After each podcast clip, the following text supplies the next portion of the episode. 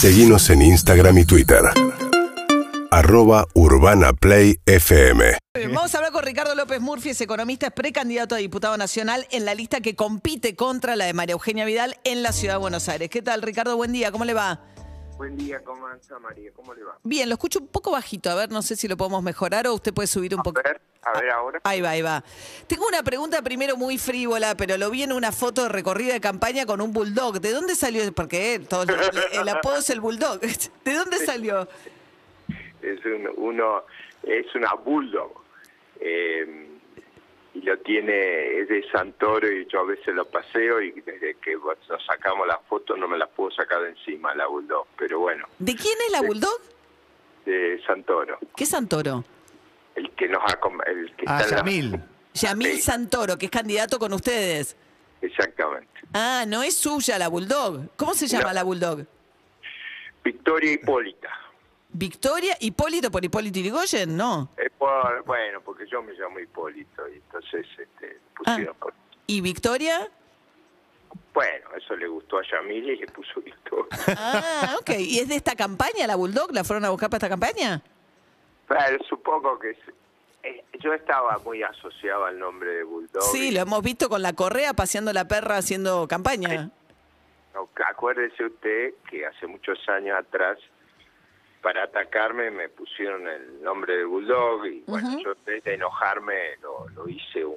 eh, lo ponía los carteles a cara de perro y bueno, empezamos a subir esa apuesta y no, siempre lo tomé como una cosa muy simpática. Bien. Y Y- en realidad, en realidad me divierte mucho Victoria porque nos, este, por alguna razón la perra me encuentra muy atractivo, no sé Ajá, qué es lo que Está, ocurre. está a gusto como la mascota de la bien campaña. Victoria se lleva bien siendo la, la mascota de la campaña. Ahí está. Y Ahí- se me sube, me siento, si está, además va a todos lados Hipólita, se me sienta encima y no, es muy, es muy... Pesada, puede decirlo. Es muy cariñoso. Cariñoso. ¿no? Usted sabe que mi nieta también tiene una perra que hace exactamente lo mismo, pero no es bulldog. Ok. Bueno, eh, primero le quería preguntar, Ricardo, por una controversia que tiene que ver con lo que está pasando con Fernando Iglesias, que es quinto candidato a diputado de la lista que encabeza María Eugenia Vidal. ¿Cuál es su punto de vista? A ver, a mí me parece que, que se ha desviado la cuestión. Yo, yo el, el tema esencial ahí es lo que el vodevil de Olivos. Si yo digo, ¿El qué? bueno, el vodevil, los episodios que se han vivido en Olivos. Eh, yo digo ahí, el primer problema que tienen los episodios de Olivos no son los detalles cabrosos que alguno ha imaginado o ha puesto. Lo que es, es muy serio de Olivo es la desigualdad ante la ley. En el tiempo que nos tenían a todos encerrados, que los chicos no iban a la escuela, había reuniones, si usted quiere, totalmente fuera del aspo que, le imponían al resto de la población. El segundo lugar es que esa conducta de los gobernantes produce, eh, digamos, la falta de ejemplaridad que, que destruye nuestra sociedad. Nuestra sociedad tiene una pérdida de autoestima muy seria por conducta de los gobernantes que son eh, absolutamente inexplicables.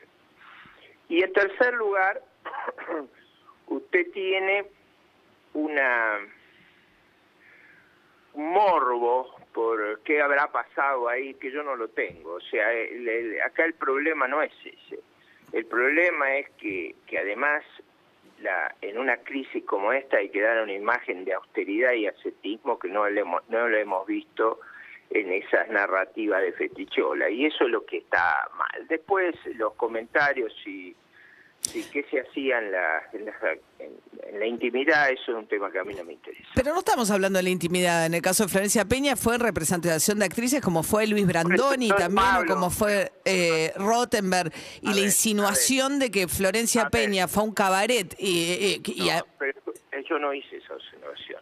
No me, no me, no me pregunte a mí por esa observación. No, yo no hago observaciones. Yo trato, le vuelvo a preguntar por Fernando Iglesias. trato, trato, trato de mantener el, el debate no sobre las personas, sino sobre los hechos, sobre las cuestiones que enfrentamos. Y trato de que el debate sea Pero más relevante. Yo entiendo, yo entiendo que usted me diga, yo creo que el foco principal es este otro, pero le vuelvo a preguntar por, por el hecho original, porque yo le preguntaba que era por lo que dijo Fernando Iglesias.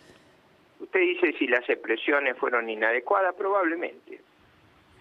No, me parecieron, no, me parece que ese debate trastocó el debate principal. No, está bien, pero le pregunto por el, eh, digamos que es el, para usted es el subsidiario o el secundario. ¿Qué opina sobre eso? Porque si no, me habla del principal, que lo escucho, pero eh, me interesa Bueno, porque eso es lo que tendremos que hacer, María, no no perdernos en Bueno. detalles menores. Ese es mi punto. ¿no? Es un detalle menor.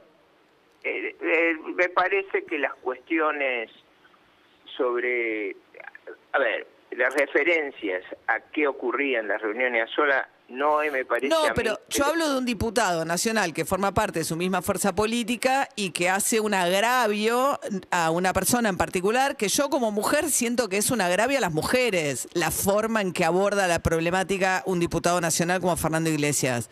Yo, yo nunca agravio. Eh, ninguno de mi lista ha agraviado. Eh, somos muy cuidadosos en mantener lo más elevado posible el debate Bien. sobre las cuestiones de fondo. Ah, y, Siempre me ha parecido Sí.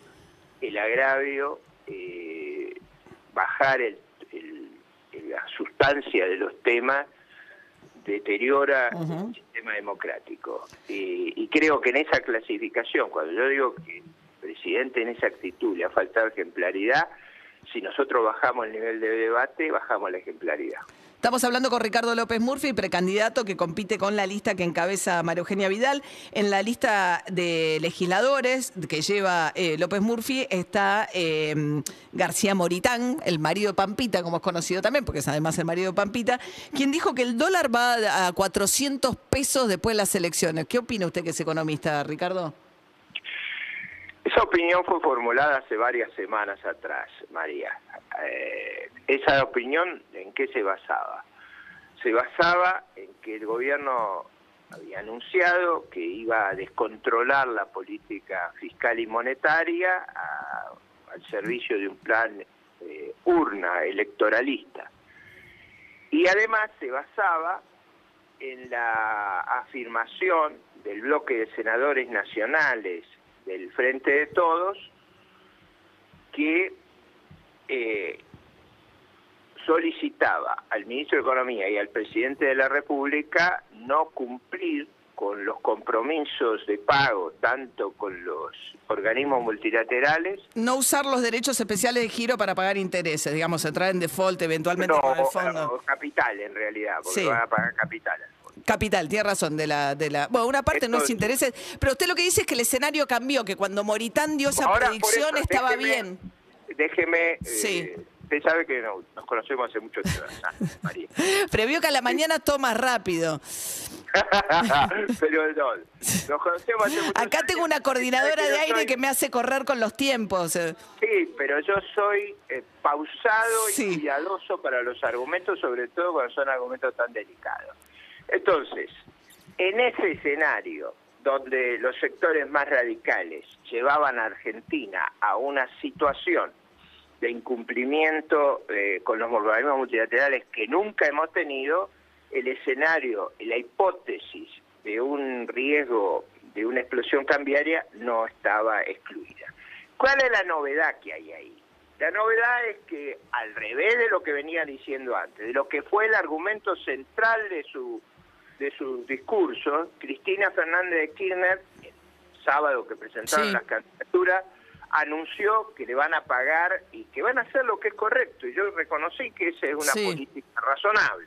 Y además que no había chance de hacer otra cosa. Es verdad, Pero- ese fue el principal giro de la campaña y pasó totalmente inadvertido porque No para mí, no, no para, para usted mí. no, porque me parece está bien. Lo que quiero decir es los medios of- eh, kirchneristas no lo enfatizan porque no quieren decir que se va a gastar, que se le va a pagar al fondo y los medios tipo los el resto de los medios mucho más críticos no lo mencionan porque no está dentro de la narrativa de lo que el kirchnerismo es, digamos.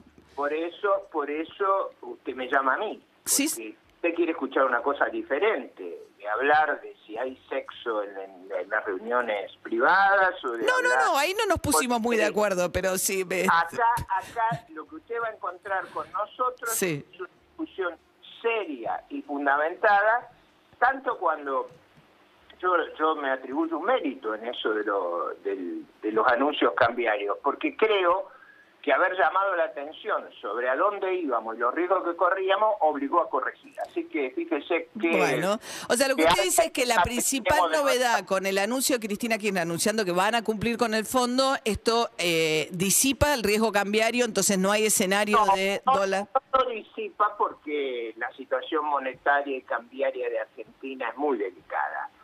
Obviamente, donde empiecen a decir cosas más sensatas, eh, donde todos esos disparates que, que decían los, no, no, digo cosas marginales, los disparates lo dice el jefe del bloque de diputados nacionales del Frente de Todos, cuando Máximo Después Kirchner. que el presidente, después que el presidente firma el DNU y reconocen el inmenso error cometido con las vacunas, de nueve meses de demorarse en comprar las mejores vacunas del mundo, después de- Sí. de haber tenido decenas de miles de muertos que no los deberíamos haber tenido, todavía se siguen quejando de hacer una cosa sensata. ¿Se imagina lo que va a ser la negociación con el fondo, con esos estándares? Bueno, pero como usted dijo, ya hay un cambio, hay un giro ahí muy significativo. Cuando Bueno, Cristina es- Kirchner en el lanzamiento de la campaña dice que van a pagar. Ese giro, yo diría, hace menos probable una hipótesis de descontrol que era muy legítima cuando Roberto García Moritán, que usted sabe, es máster de UCEMA, es un empresario gastronómico importante, ¿Máster de UCEMA en qué? ¿En economía? en finanzas. Ajá. Eh, es además un empresario gastronómico importante y es además una persona que hace una, una acción social muy significativa en los barrios de emergencia. Él, él ha realizado una tarea de reentrenar a los chicos, a los jóvenes, para tratar de sacarlos del narcotráfico, del asistencialismo y volverlos personas que puedan integrar a la sociedad. Bien, Ricardo, vamos a dividir este reportaje en dos, así que eh, en unos días más seguimos, continuamos la charla, si le parece. No, no los ¿no? ¿Se cortó? Sí, lo escucho, lo escucho. Ah, no, digo, lo tengo que despedir porque me quedo sin tiempo, pero digo, como No, se... pero un segundo porque la quiero corregir. Fíjese usted que a veces el problema que tenemos los hombres, que nos dicen es el marido de. Y Roberto García Moritán tiene tantos méritos personales que no tiene que ser tratado como el marido de. Quería hacerle esa corrección. No, me parece bien. Ahora, convengamos que ser el marido de, en el momento en que acaba de ser padre y que está grabando un reality con su mujer en la televisión abierta, le está dando una visibilidad que no tendría como candidato. Eh, fíjese cuánta visibilidad habrá tenido el candidato a legislador de la lista de Vidal. No lo digo mal, digo, es lo que pasa, es lo que es también. No, no, pero digo, a veces esa cuestión eh, produce una, un capital diminutio, una... Creo que al revés, me parece que le da un- una, una plataforma de yo- conocimiento muy alta en este creo- momento. creo- a ver, vamos a ponerlo esto. Él no fue elegido por eso. Él, él fue elegido porque tiene méritos personales. Ha realizado una labor empresarial. Él, Está bien. Cuando pueda lo voy a entrevistar. Por ahora vengo fracasando, pero me encantaría no, entrevistarlo. lo va a entrevistar y usted va a ver qué calidad de persona es, que claro tiene los problemas. Hasta le va a poder explicar con más detalle que yo sus hipótesis macroeconómicas. Perfecto, perfecto. Gracias, Ricardo. Urbana Play 1043